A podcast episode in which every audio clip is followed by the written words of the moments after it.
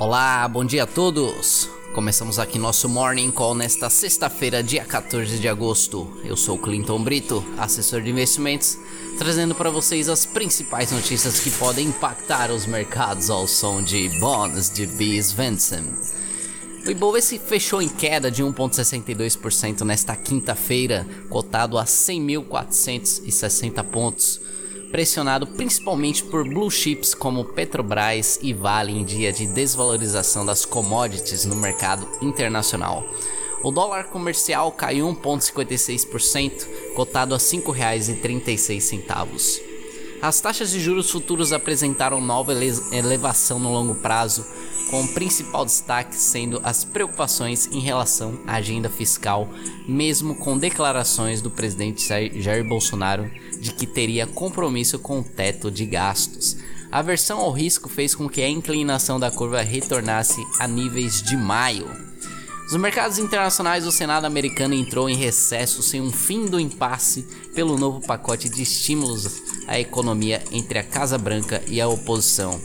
Existe a possibilidade de que os parlamentares sejam chamados de volta caso se chegue a um acordo, mas as posições dos republicanos e democratas ainda parecem estar muito longe uma da outra e não há indícios de novas negociações. O presidente dos Estados Unidos, Donald Trump, anunciou nesta quinta-feira que Israel e os Emirados Árabes Unidos chegaram a um acordo para estabelecer relações diplomáticas bilaterais. O acordo é uma vitória para Trump na política externa e deve ser utilizado no seu discurso eleitoral. O PIB da zona do euro encolheu 12,1% entre o primeiro e o segundo trimestres de 2020 e 15% com relação ao segundo trimestre de 2019. Os números vieram em linha com as expectativas e apontaram para a maior contração da série histórica iniciada em 1995. No Brasil, um dia depois da, da defesa do teto de gastos, o presidente Jair Bolsonaro admitiu a existência de uma boa briga dentro do governo pelos rumos da política econômica. Relatou a busca de ministérios como o da Defesa, o, da, o de Infraestrutura e o de Desenvolvimento Regional por mais recursos e pontuou: a ideia de furar o teto existe, o pessoal debate, qual o problema? A fala reabre as discussões sobre a disposição do Palácio do Planalto de perseguir a responsabilidade fiscal. E pesquisa da Datafolha divulgada nesta sexta-feira registra avanço na popularidade do presidente de 32% para 37%, o maior índice medido em seu mandato, e queda de 10 pontos percentuais na rejeição, de 44% para 34% na comparação com junho. Na economia, depois de ter sido o único setor a apresentar contração na comparação mensal de maio, o setor de serviços apre apresentou expansão de 5% em junho. O setor apresentou melhora generalizada no mês, mas as melhores performances vieram dos serviços prestados, prestados às famílias e de outros serviços. Por fim, no noticiário econômico, o destaque vai para a matéria da Folha afirmando que o imposto digital que vem sendo desenhado pelo Ministério da Economia deve incidir não apenas sobre transações digitais, mas também sobre saques em dinheiro, transações bancárias, investimentos e até operações entre contas de mesma titularidade.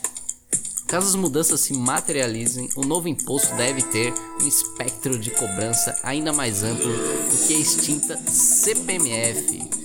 O destaque também para a matéria do Estadão afirmando que o governo pretende atrelar a discussão do Renda Brasil à proposta para antecipar medidas de ajuste como forma de cumprir o teto de gastos. A ideia é que a discussão aconteça ao mesmo tempo para garantir a definição de um programa que ofereça uma renda básica sem furar o teto.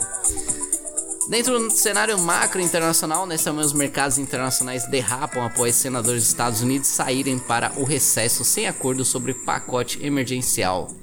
Na Europa, novas restrições a viagens internacionais pesam nas bolsas, enquanto China registra expansão da produção industrial.